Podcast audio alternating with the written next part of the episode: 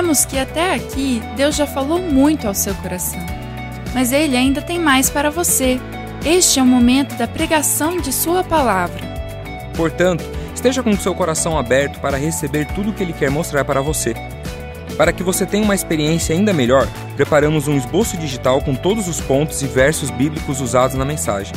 Para acessá-lo, baixe o aplicativo da Igreja da Cidade, que está disponível tanto no Google Play quanto na Apple Store.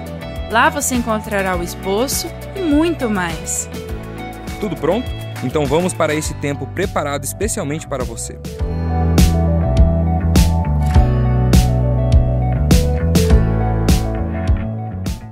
Um Natal cheio de esperança. Você pode dizer isso comigo? Um Natal cheio de esperança. É o que Deus deseja para cada um dos seus filhos e filhas aqui na terra, enquanto esperamos a volta do Senhor Jesus. Esperança é uma palavra cristã. Abra sua Bíblia no Evangelho de Jesus, Lucas capítulo 2, de 8 a 20, na sua Bíblia impressa ou na sua Bíblia digital, no seu smartphone.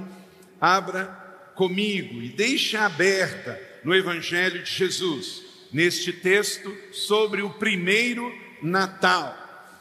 Que o Espírito Santo fale aos nossos corações e daqui tiremos lições para nossas vidas hoje, neste Natal de 2022. Lucas capítulo 2, de 8 a 20, fala dos pastores e dos anjos. No verso 8 diz: Havia pastores que estavam nos campos próximos durante a noite e tomavam conta dos seus rebanhos. Amém? Deixe esse texto aberto e vamos fazer referência até o verso de número 20. Bill Mikeben, ele disse: não existe espírito de Natal, existe o Natal que você decide criar como reflexo de diversos valores, desejos, queridos e tradições. Eu concordo. Não existe esse negócio de espírito de Natal, magia do Natal. No máximo, isso é coisa da Coca-Cola. Não existe, ah, o espírito do Natal está chegando. Se preparem, porque a magia do Natal vai pegar você. Conversa, não tem isso. Mas o Natal é real, o Natal é bíblico, o Natal é sobre uma pessoa, Jesus, sobre um plano redentor de Deus. Deus vem ao nosso mundo. E eu creio, porque eu li na Bíblia, como está escrito aqui, e eu vou celebrar conforme a minha fé, os meus valores, os meus relacionamentos e a minha expectativa em cima de tudo isso que eu creio. Então, Natal é sim real, Natal é algo do céu para a terra, de Deus para mim. Agora, existem distorções sobre o que é o Natal. E aí, por isso, algumas pessoas podem estar até tristes numa ocasião como essa. Por quê? As suas referências estão erradas sobre o que é o Natal, sobre o que esperar do Natal, como viver o Natal. Se o Natal é bíblico, o Natal é um milagre, o Natal é a grande notícia do céu para a terra, é boas novas de grande alegria, como é que eu vou ficar triste? Seria um antagonismo da minha parte com relação a tudo que o plano Natal representa para a minha vida. Então, eu preciso rever as minhas referências, as minhas fontes. Você faz o Natal acontecer com a fé que você tem em Jesus, colocada na forma prática por meio do amor. Então, eu preciso analisar se o meu coração não está aquecido e alegre neste tempo, a minha referência sobre o Natal está vindo do lugar errado. O Natal não é místico, não é mágico, mas é uma ocasião de muita alegria. Então existem algumas coisas, até físicas, que eu posso fazer, que pode também estar didaticamente me ajudando a trocar a atmosfera. Por exemplo, nós temos árvore de Natal. Isso não é pecado, é uma tradição que vem da Europa medieval, quando lá na Europa muito frio, as pessoas então cortavam os pinheiros, traziam para dentro de casa e decoravam, trazendo alegria num tempo em que haviam tão poucos recursos, onde havia tantas dificuldades, a Europa da Idade Média não é a Europa de hoje. Havia muita pobreza, muita dificuldade, não havia iluminação. Uma maneira de trazer de forma lúdica uma alegria para dentro de casa. Então, quando a gente celebra e tem uma árvore tão bonito, não é? A gente chega aqui no auditório e vê essa decoração, isso já ativa, já alegra. Passa ali no hall de entrada, veja aquela árvore Natal tão linda, vai lá, tira uma foto, poste numa mídia social. Isso já está ativando algo na vida de alguém. Pega uma playlist de música de Natal, coloca no seu carro.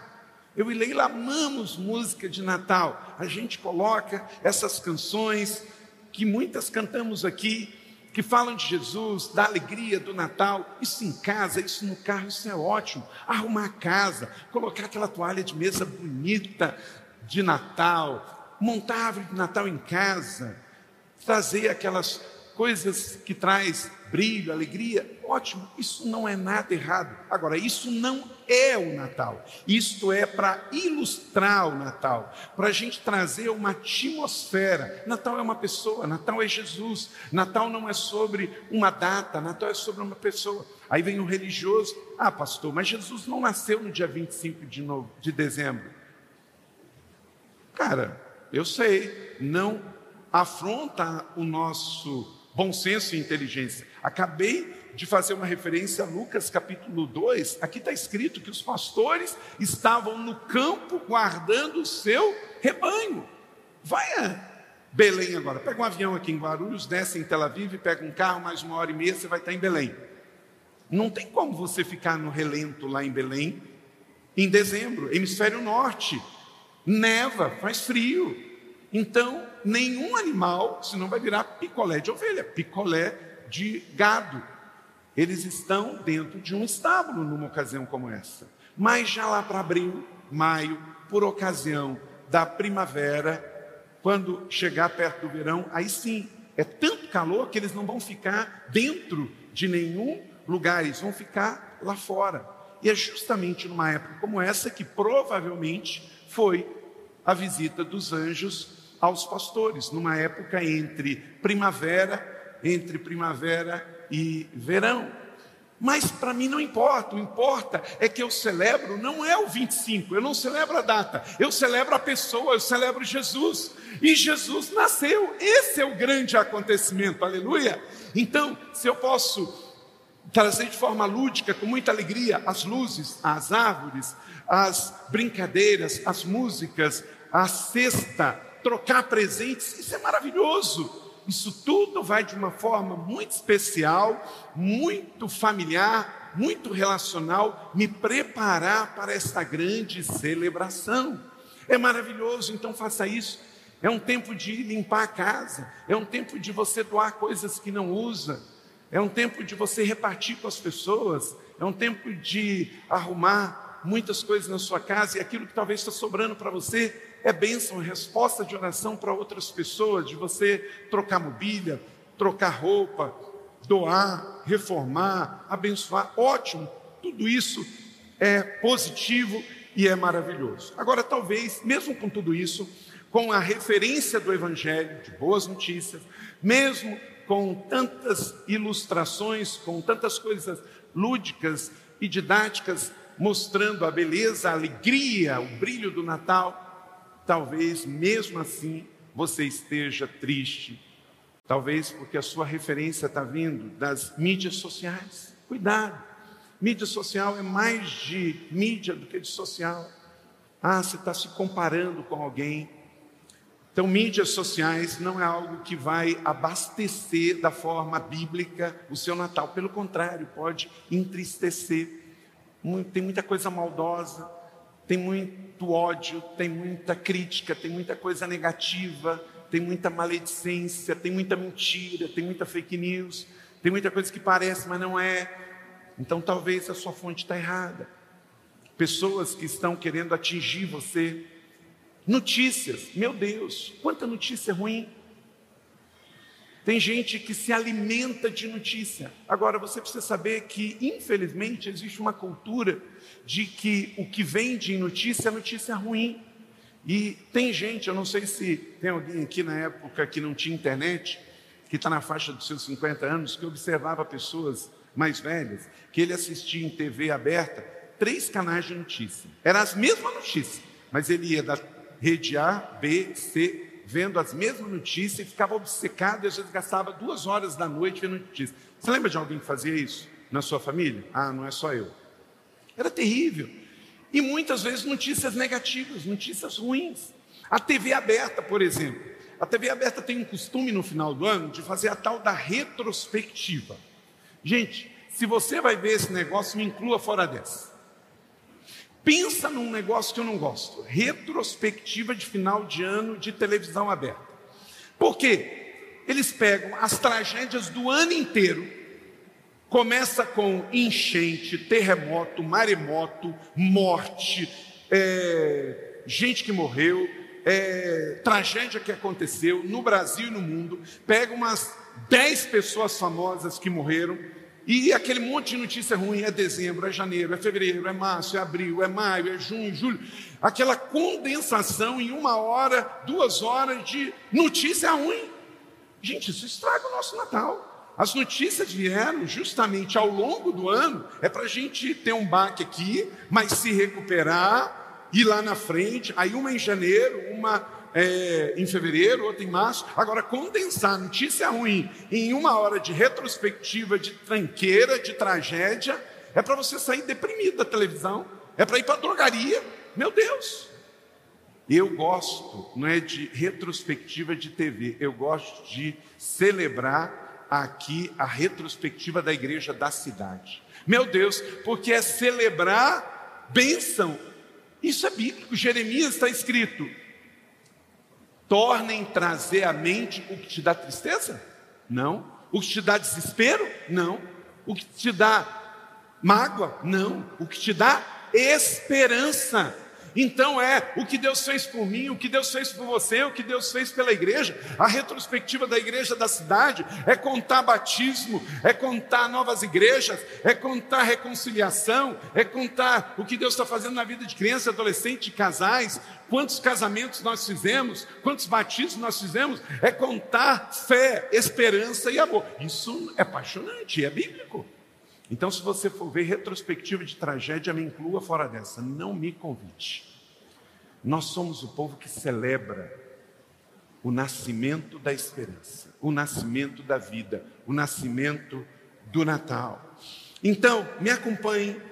O que, que vai nos fazer, mesmo no mundo em crise, mesmo no mundo que tem Notícias ruins, sabemos disso, que coisas ruins acontecem com pessoas boas, não vemos uma bolha, mas nós não vamos ter nutridos por isso, não vamos ter alimentados por isso. Não são as notícias das mídias sociais, da TV, das, dos canais de notícia que vão impulsionar e alimentar a nossa mente e o nosso coração, mas nós escolhemos ser o povo da Bíblia. Aleluia! Aqui está as boas novas do céu para a terra. Aqui conta a história do primeiro Natal, conta a história de Maria, conta a história de José, conta a história de Jesus, dos pastores, dos reis magos, do primeiro Natal, do mover dos anjos, do céu invadindo a terra. Então, quanto mais você se ocupar com as notícias do céu, mais você vai poder ser seletivo e selecionar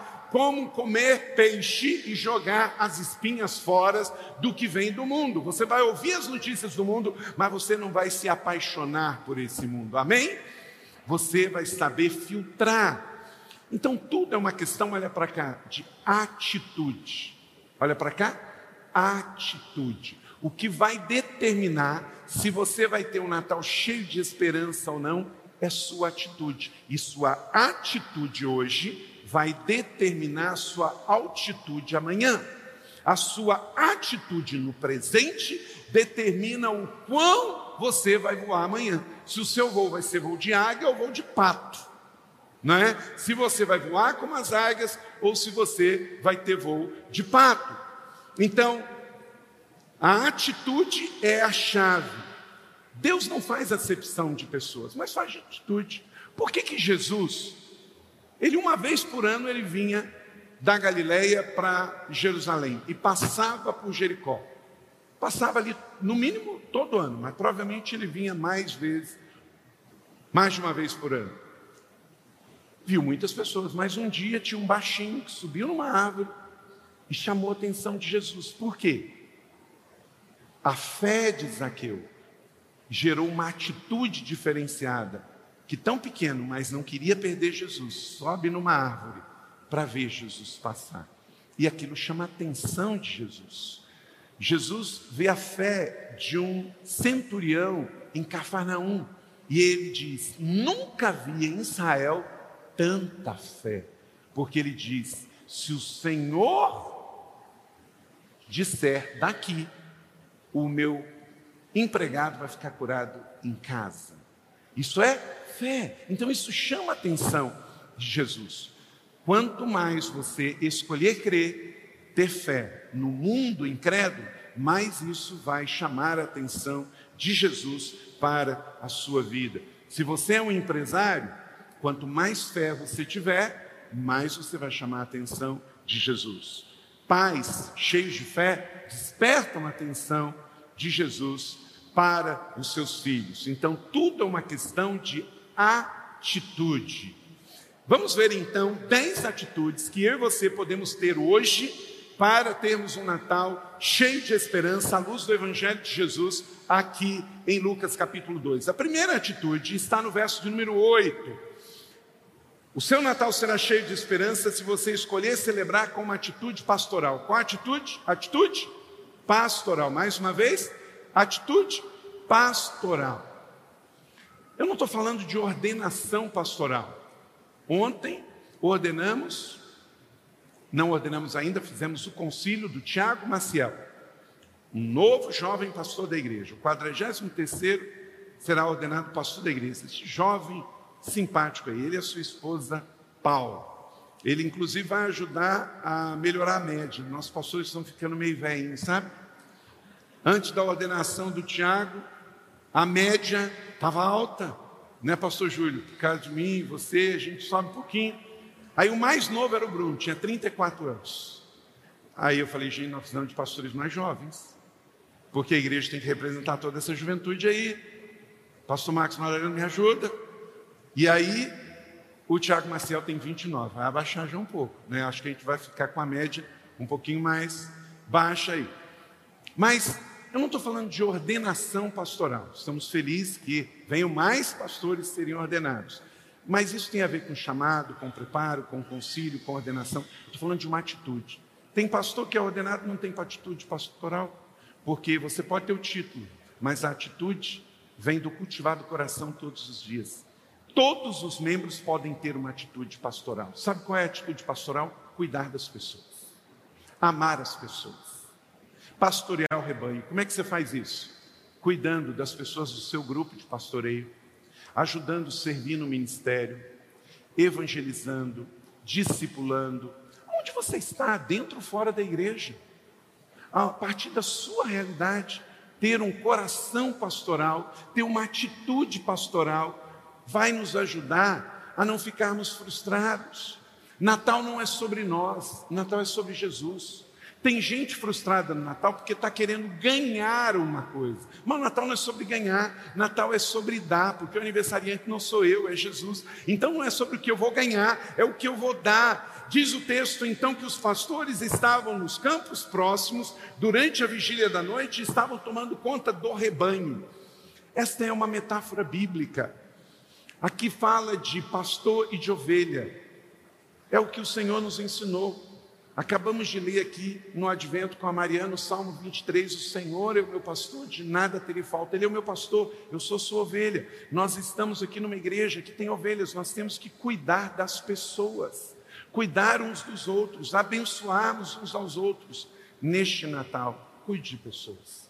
Procure ser solidário, procure, vai ter à noite da família no Natal, dia 24. Fale com o pastor Marcos, com aquele. Olha, eu poderia, tem algum aluno do college que está sem família aí, deixa eu chamar ele para minha família aqui no Natal. Tem algum pastor que ele está de fora, não tem família aqui, deixa eu trazer ele para minha família. Carmen, ministra de missões, tenho uma família de refugiados que eu poderia convidar para minha mesa de Natal, na minha família, na, no dia 24. É sobre isso, é sobre solidariedade, é sobre pensar no próximo. É como eu posso pastorear e cuidar de pessoas, mesmo sem ter título de pastor, mesmo sem ser pastor. Viva um Natal cheio de esperança. Tenha a atitude dos primeiros pastores de ovelha lá em Belém. Cuide das pessoas. Durante esse ano de 2022, muitas pessoas ficaram me pressionando. Claro que pessoas mais de fora do que as minhas ovelhas, porque as ovelhas conhecem o seu pastor. Mas como nós estamos num tempo globalizado, às vezes no desespero de pegar pessoas com um pouquinho de alguma influência, de que não, você tem que entrar na questão de política, você tem que se posicionar. Quando você está vivendo um tempo de muitas vozes, de muitos ruídos, você tem que voltar para a sua identidade, para o seu chamado se eu quisesse ser político, eu tinha sido. Convites na minha vida para ser político nunca me faltaram. Mas o que sempre norteou na minha vida é uma plena convicção do que eu sou, e eu sou pastor. E em tempos de dificuldade, de polarização, nós somos uma igreja que temos que voltar ao que sempre somos. Somos rebanho de Deus, somos pastores de todos e acima de qualquer questão política, eu sou pastor. Esse é o meu chamado, essa é a minha convicção. Por isso que sou pastor há 52 anos, 25 aqui com vocês e 30 de ministério pastoral, porque eleições passam, governos passam, mas continuo pastor. A convicção que fui chamado para cuidar de pessoas, sejam elas pessoas das mais variadas idades, sexo, ideologias e filosofias. Porque a igreja precisa ser lugar para todas as pessoas e não para um tipo de pessoas. Recalibrar em tempos de muitas vozes, a voz do seu chamado é fundamental. Claro que quem é ovelha minha há 25 anos me conhece e entende, mas em tempos daqueles que não nos conhecem apenas pelas mídias sociais. Dois, o seu Natal será cheio de esperança se você escolher celebrar com uma atitude de temor. A segunda atitude, depois da atitude pastoral, é a atitude de temor. Verso 9: E aconteceu que o anjo do Senhor apareceu-lhes, e a glória do Senhor resplandeceu ao redor deles, e eles ficaram o quê? Atemorizados. Uma época santa, sagrada, muito especial tempo de santidade ao Senhor. É um tempo de reflexão, respeito, reverência. O Salvador veio ao mundo, Deus escolheu visitar o nosso mundo por meio de uma virgem que deu a luz ao Salvador. Deus escolheu Maria, uma pequena adolescente virgem. O Espírito Santo trouxe ela o fruto que é Jesus, e ele sem pecado foi concebido. Que história fantástica! a história sobrenatural da fé. Isso tem que causar em nós temor e tremor. É uma ocasião especial, então vamos celebrar sabendo que estamos numa época santa, numa época que gera reflexão para nós. Precisamos passar desse Natal e sermos pessoas melhores, saímos deste tempo com mais temor. Terceira atitude, atitude da alegria. Se você quer viver esse Natal cheio de esperança, escolha celebrar com uma atitude de alegria. Verso 10. Mas o anjo lhes disse: Não tenham medo, estou trazendo boas novas que será de grande alegria para todos vocês, para todo o povo. Meu irmão, alegria. Tem pessoas que estão tristes neste Natal, sabe por quê? Porque estão vivendo antes das eleições. Você não era candidato. Tinham políticos candidatos, alguns ganharam, alguns perderam. Você não estava candidato, você está cidadão e do céu na terra. Então a eleição passou. Tem gente que está vivendo antes da Copa. O Brasil já foi eliminado, querido, já passou. Nós estávamos torcendo, mas já não dá mais. Eu vi uma pessoa reclamando na internet: Poxa, mas já tem 20 anos, querido.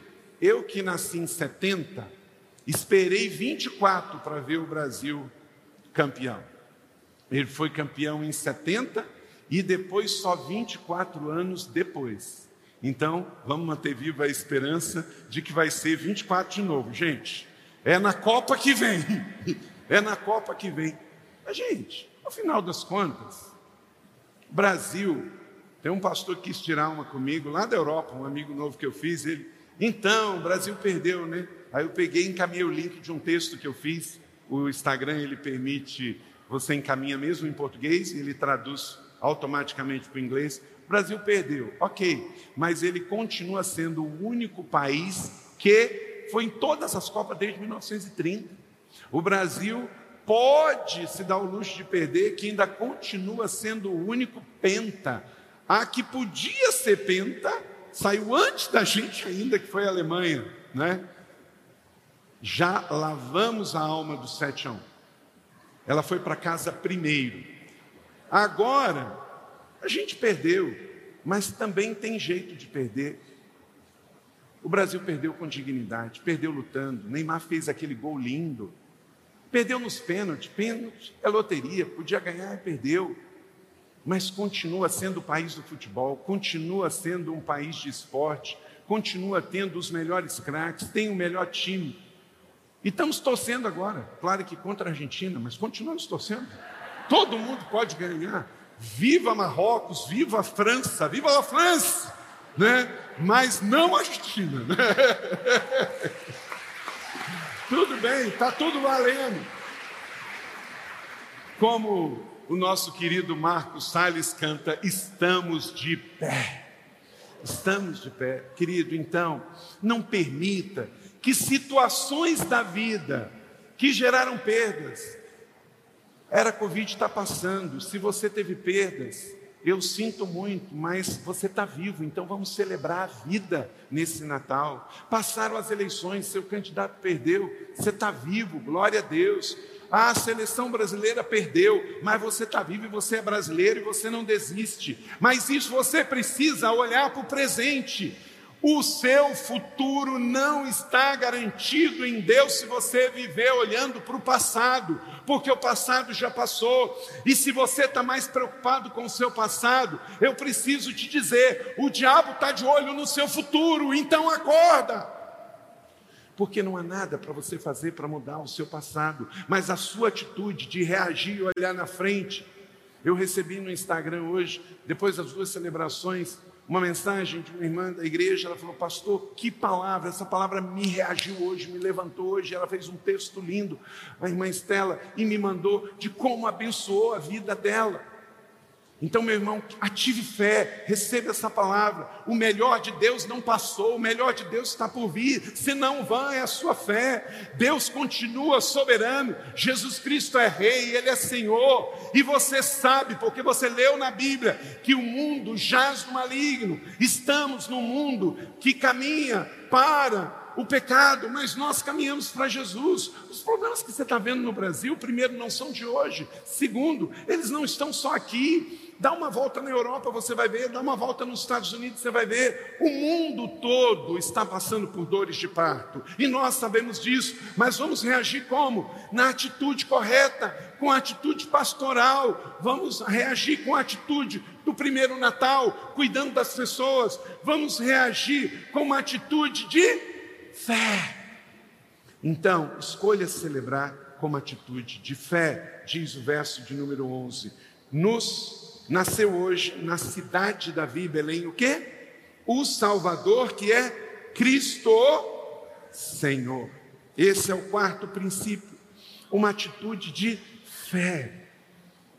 Deus não quer para você uma atitude de derrota, de fracasso. Meu irmão, você está de pé, você está vivo. Infelizmente, notícia ruim corre, como eu disse. Ontem fiquei sabendo de que um rapaz 23 anos de idade, aqui no sul de Minas. 23 anos, se formou em medicina 15 dias atrás. Sabe o que aconteceu com a vida dele? Ele foi tirar uma selfie, subiu numa escada. Sabe o que aconteceu? Ele caiu e morreu. Aqui no sul de Minas, 23 anos, 15 dias de formado. O que que isso nos mostra? Uma fatalidade dessa. Que para morrer a gente só precisa estar vivo. A sua vida é breve, curta, temporal e passageira. Por isso que você tem que calibrar bem quem você é, qual é o seu chamado, o que, que você está fazendo aqui, qual é a razão da sua vida, qual é a sua paixão. Deixa eu dizer uma coisa. se os brasileiros crentes, crentes, pegassem os 50% da sua paixão pelo futebol, 50% pela sua paixão da política e transformasse em 100% de paixão por Jesus, pela igreja, pelo evangelismo, nós já teríamos ganho o Brasil. O nosso problema é que às vezes a gente está mais disposto a acampar por causa de política do que fazer uma vigília de fé numa noite. Quem não agoniza diante de Deus, acaba agonizando diante dos homens. Entenda, entenda, a fé cristã não pega, não pode absolutamente achar que Deus foi pego de surpresa, que Jesus não sabia. Tudo que aconteceu, Jesus sabia. Não quer dizer que ele mandou, porque há um livre arbítrio na terra. O Covid foi fruto de escolhas erradas dos homens. Os governos são fruto das escolhas dos homens. Os processos políticos, os acertos, os, os erros, as corrupções, escolhas dos homens, porque vivemos num mundo caído pelo pecado. Essa é a realidade. Mas a minha fé não vem disso. São 21 séculos da igreja. A igreja sempre vence, a igreja sempre atravessa. Procura no país mais difícil do mundo, a igreja está lá. Às vezes com liberdade ou sem liberdade, mas a igreja está lá. Jesus está lá. O Senhor está agindo.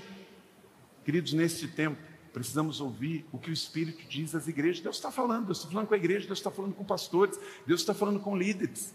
Precisamos ouvir. Tenha uma atitude de fé. Nasceu o Salvador, é Cristo o Senhor.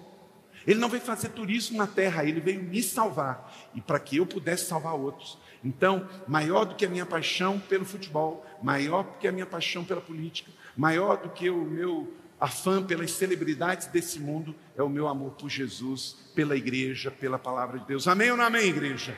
Então, cuidado para você não se apaixonar pela pessoa errada. Cuidado para você não torcer para o time errado. Cuidado para você não embarcar numa questão partidária errada. E lá na frente, se decepcionar e decepcionar pessoas. Quem se apaixonar por Jesus, pela palavra de Deus, nunca se decepcionará. Se você está decepcionado por homens, é porque você se apaixonou pela pessoa errada ou pela causa errada. Mas se apaixone por Jesus, e Ele vai ser sempre o seu amado. Amém?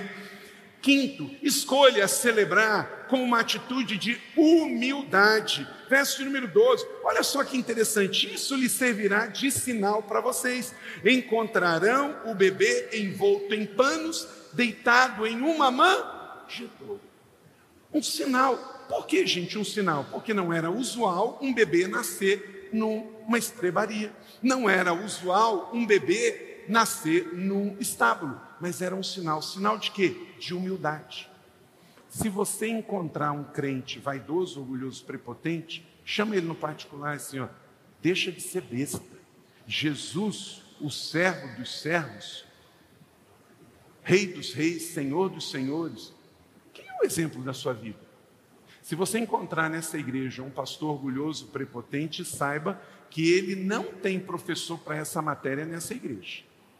À medida em que a nossa vida se torna uma vida ainda mais cheia de responsabilidade, a nossa agenda pode mudar, mas o nosso coração não pode mudar.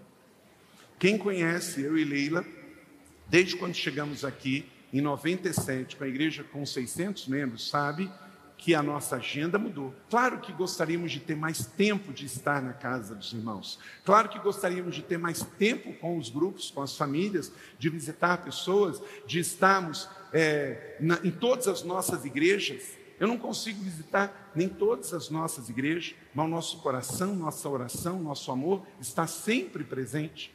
Então a nossa agenda muda, mas o nosso coração não muda.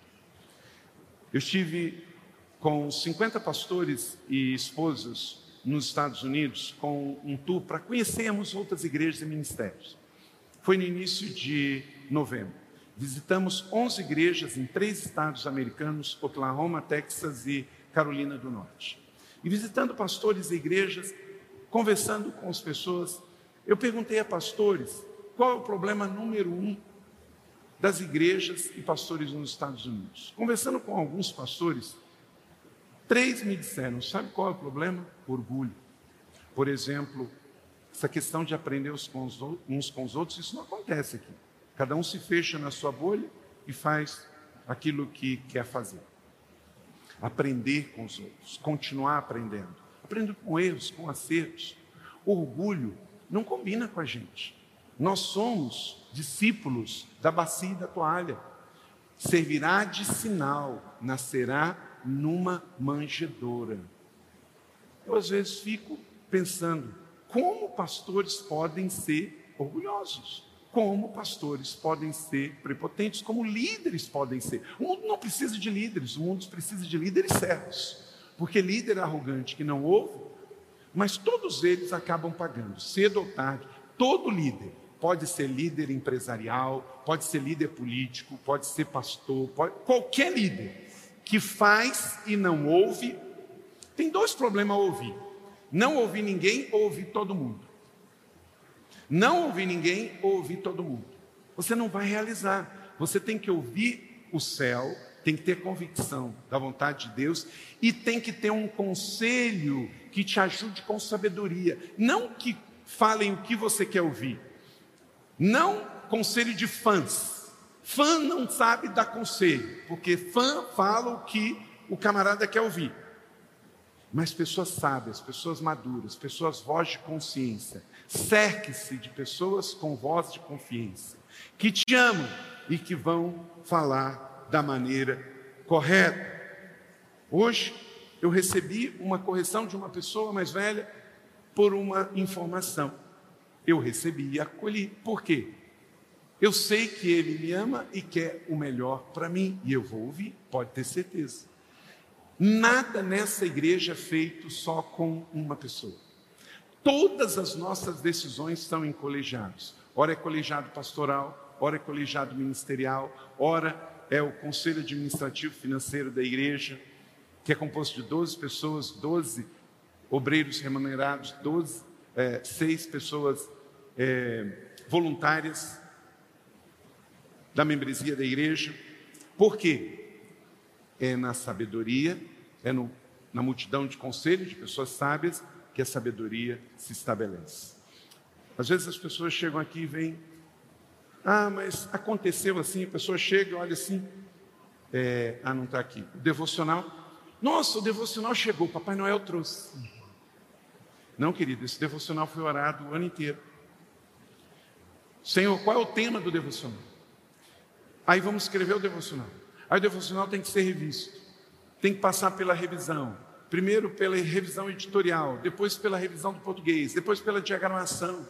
Aí vai e volta da gráfica, até que fique pronto, chegue na sua mão. Mas leva um processo. Olha tudo que está acontecendo. Tem oração, tem conselho.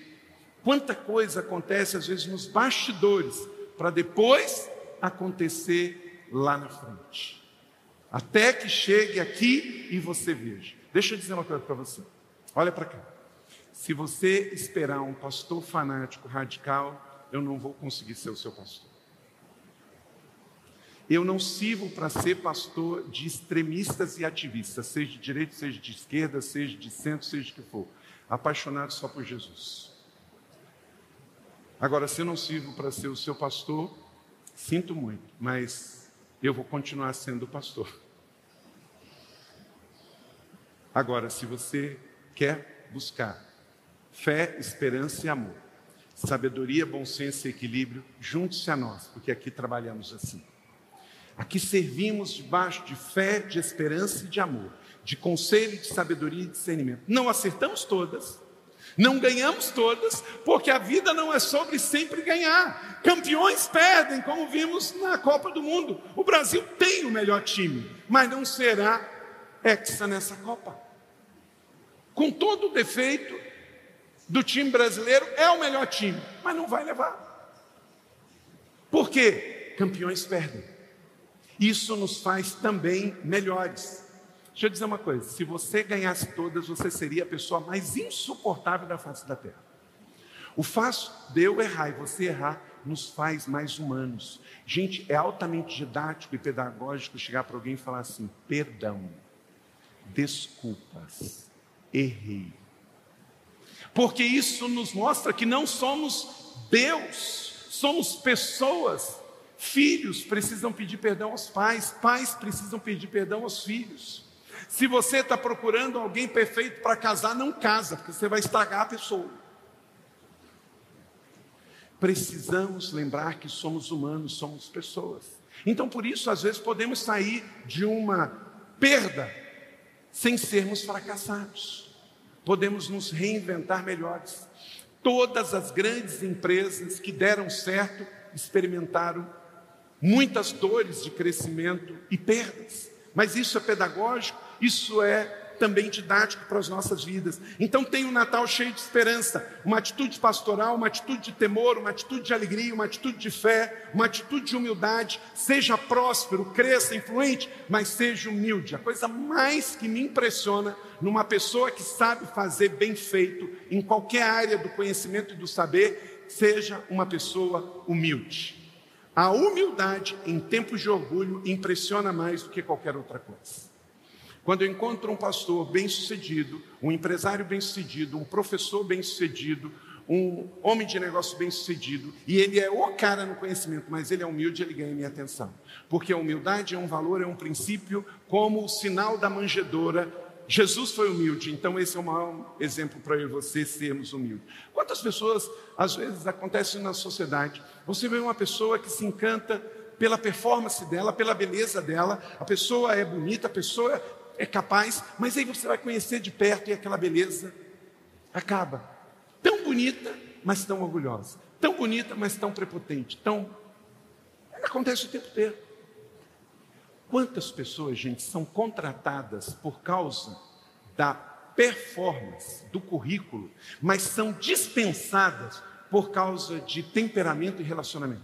Porque o cara é top, mas ninguém consegue conviver com ele.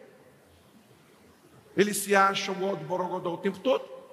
Aí ninguém consegue conviver. Ele é contratado pela performance, pelo currículo, mas é dispensado porque tem um péssimo comportamento. Mas há mais atitudes aqui, vamos lá. Você vai ter um Natal cheio de esperança se você celebrar com atitude de adoração. É Natal, vamos adorar Jesus, o bebê, filho de Deus, Deus verso 13, 14. De repente, diga comigo, de repente, uma grande multidão do exército celestial apareceu com um anjo louvando a Deus e dizendo: Glória a Deus nas alturas e paz na terra aos homens a quem ele concede o seu favor. Uma milícia de anjos. Olha só, Deus mandou uma milícia de anjos na terra para fazer o que eu e você podemos fazer aqui e agora: adorar Jesus. Aleluia. Outra atitude, sétima, escolher celebrar com atitude pacificadora. Verso 14b: paz na terra aos homens aos quais ele concede o seu favor. Neste Natal, na sua casa, é tempo de perdão, é tempo de reconciliação. Você não é um pacifista. Disse Jesus no Sermão da Montanha que você é um pacificador. Você não traz confusão para sua família, você traz paz. Você não traz divisão no grupo de WhatsApp da sua família, você traz paz. Você não é chamado para polêmica, você é chamado para pacificação. É por isso que eu prefiro ser moderador do que o agente da polêmica. Porque no final das contas, os polêmicos ou mudam de atitude ou vão falar sozinhos porque radicalismo não consegue conversar com as pessoas. Eu sou casado com uma mulher há 30 anos, que às vezes eu falo, você está contra mim, né? Porque, além de defender os frascos de comprimidos, ela sempre me faz olhar num ponto de vista que eu não estava olhando, porque ela não joga gasolina quando o meu radiador está pegando fogo. Ela joga água. Isso é muito bom. Num primeiro momento, às vezes eu não gosto. Olha, se tem uma coisa que eu conheço é pastor, porque eu convivo com pastores. Na igreja, na rede de igreja da cidade, na rede do Espírito, no GKPN, em tudo quanto é lugar. Então, aonde eu vou, eu relaciono com pastores. E eu já vi muitos bons pastores perderem ministérios e verem muitos problemas por causa de estar casado com mulheres que, ao invés de calibrar e colocar água no radiador do marido, coloca gasolina. E aí dá problemas. Porque nós somos os moderadores para trazer solução e não conflito. Está faltando poucos dias para terminar o Natal. Será que terminar o ano novo? Até esse Natal, será que tem alguém que o Espírito Santo está trazendo à sua mente que você tem que ligar, mandar uma mensagem, pedir perdão. Eu não estou falando para você gostar de todo mundo ou querer que as pessoas gostem de você, mas talvez é alguém que você feriu, que você ofendeu, que gerou uma confusão através de uma palavra que você deu. É tempo de reavaliar. Porque escolher celebrar com uma atitude pacificadora. Natal é tempo de paz. Você é um pacificador, porque somos discípulos de Jesus e ele será chamado príncipe da paz. Relembrando a profecia que trouxe Jesus a este mundo, em Isaías 9,6: Porque um menino nos nasceu, um filho foi nos dado, o governo está sobre os seus ombros, e ele será chamado, vamos dizer em coro bem bonito, será chamado de quê? Maravilhoso, conselheiro, Deus poderoso, Pai eterno, príncipe da paz.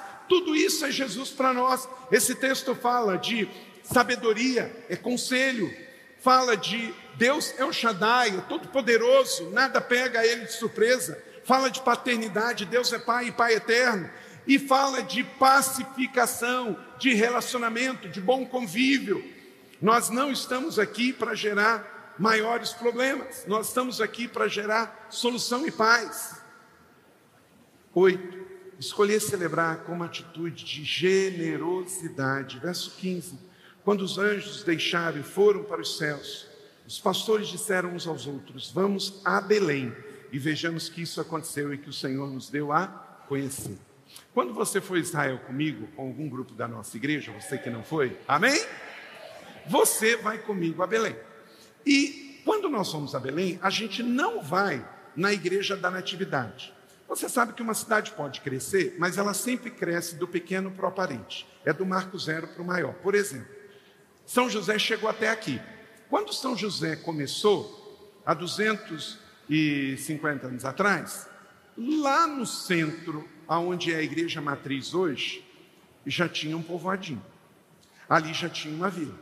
Porque a cidade nasceu lá. Aqui não tinha nada, mas lá já tinha. Por quê? É do marco zero que vai crescendo até chegar à grande cidade. Belém também era assim.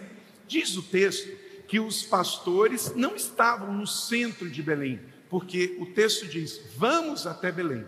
Então, quando a gente vai lá, a gente não vai na igreja da Natividade, a gente vai no campo dos pastores. Se foi exatamente ali naquele campo, não sabemos, embora que tem muitos restos arqueológicos bizantinos, até de igrejas dentro de cavernas, apontando para isso. Mas dá para a gente ter uma noção muito melhor do que no centro urbano.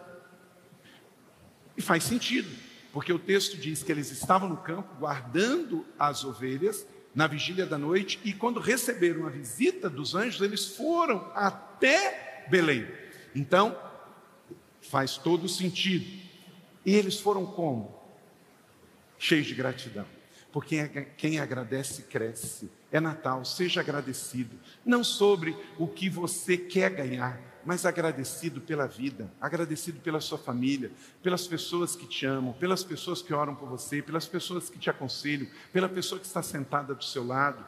Agradeça porque você está vivo, agradeça porque a era Covid está passando e você é um sobrevivente. Agradeça porque Deus te amou. Agradeça porque você está salvo. Teu nome está escrito no livro da vida. A última notícia não vai vir da mídia social, não vai vir da TV, não vai vir da notícia. A última notícia é que os seus pecados já foram perdoados na cruz do Calvário. A última notícia é que em Cristo você não vai morrer. A última notícia é que o seu nome está escrito no livro da vida. A última notícia é que você vai reinar com Cristo por toda a eternidade. E isso tem que te fazer grato, feliz, alegre satisfeito, apesar das circunstâncias, apesar das perdas, apesar de que o Brasil não é extra, apesar do que coisas deste mundo são diferentes, você está em Cristo e não em crise, amém?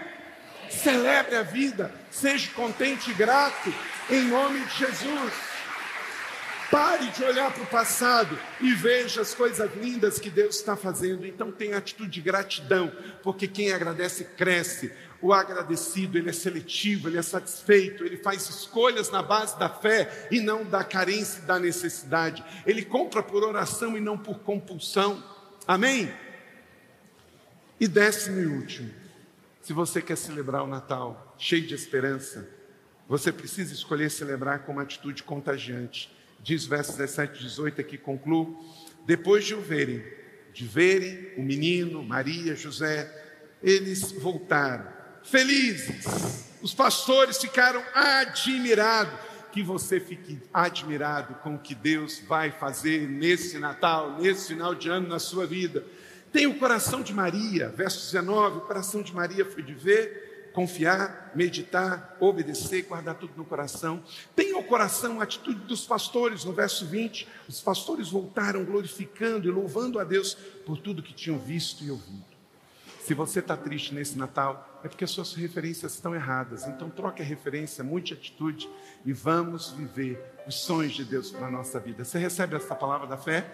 Que ela seja sobre a sua vida, na boa medida, sacudida, calcada e transbordante, enchendo a sua mente, o seu coração, ativando os sonhos de Deus, as promessas de Deus sobre a sua vida vão se cumprir, porque elas são maiores de qualquer plano de Satanás contra a sua vida. Satanás é o perdedor. Jesus já pisou a cabeça de Satanás, debaixo dos seus pés, ele esmagou a serpente e você vai brilhar, porque você é sal da terra e luz do mundo. Amém?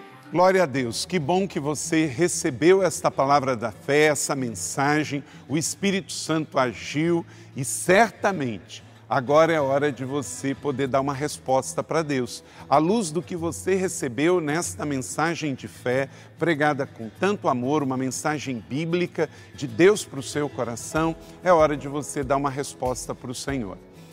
E eu quero convidar você a dar uma resposta e quero fazer três convites para você. Aí na sua tela agora aparece um QR Code e um número de WhatsApp para que você que tomou uma decisão possa então entrar em contato conosco agora. O primeiro convite é se você ouviu esta mensagem e quer tomar uma decisão de arrependimento e de receber Jesus no seu coração como Salvador e Senhor da sua vida agora. A outra decisão que você pode estar tomando agora e celebramos com você é se você quer retornar para a igreja, voltar para a fé. Talvez você se desviou dos caminhos do Senhor e da igreja, mas hoje é o tempo de voltar, é tempo de arrependimento, de mudança de vida, de voltar para a família da fé. Então, bem-vindo você que está tomando a decisão de retorno agora. Não importa quanto tempo você esteve afastado, não importa se você se afastou dessa ou de outra igreja cristã ou evangélica. Bem-vindo de volta à família da fé. E o terceiro convite que eu quero fazer para você é se você quer ser batizado. Então, se você quer ser batizado em águas, se você está em São José dos Campos ou em qualquer cidade onde temos uma igreja da cidade ou aí na sua cidade, entre em contato conosco agora pelo WhatsApp ou pelo QR Code e diga: Eu aceitei Jesus, eu quero ser batizado. Eu não tinha sido batizado em águas ainda, no batismo de imersão, que é o batismo que Jesus viveu lá no Rio Jordão, sendo batizado por João Batista, e eu quero ser batizado em águas também. Então entre em contato conosco. Amém? Então, bem-vindo à família da fé. Parabéns por tomar uma destas decisões hoje, após ouvir esta mensagem. E o nosso campus online aqui da Igreja da Cidade está aqui para servir onde você estiver. Deus seja louvado. Vamos orar juntos? Pai, eu quero te agradecer por cada um que recebeu agora a tua palavra e ela tocou no coração e eles estão dando uma resposta para o Senhor. Eu abençoo cada um dos que nos acompanharam agora nesta transmissão. Que o Senhor abençoe as suas vidas, os que tomaram a decisão de te aceitar, de voltar para a igreja ou se batizar, nós assim os recebemos e os abençoamos em nome de Jesus. Amém. Obrigado por estar conosco. Se você tem qualquer outra dúvida também, aí no chat ou nas nossas mídias sociais ou no WhatsApp, mande para nós e nós vamos entrar em contato com você. Somos a Igreja da Cidade, uma família para pertencer. E aqui no Campus Online, uma família para pertencer onde você estiver. E seja bem-vindo também às nossas celebrações presenciais. Você pode ver aí no vídeo também os horários e os dias que temos celebrações. Bem-vindo, Deus te abençoe e até a próxima.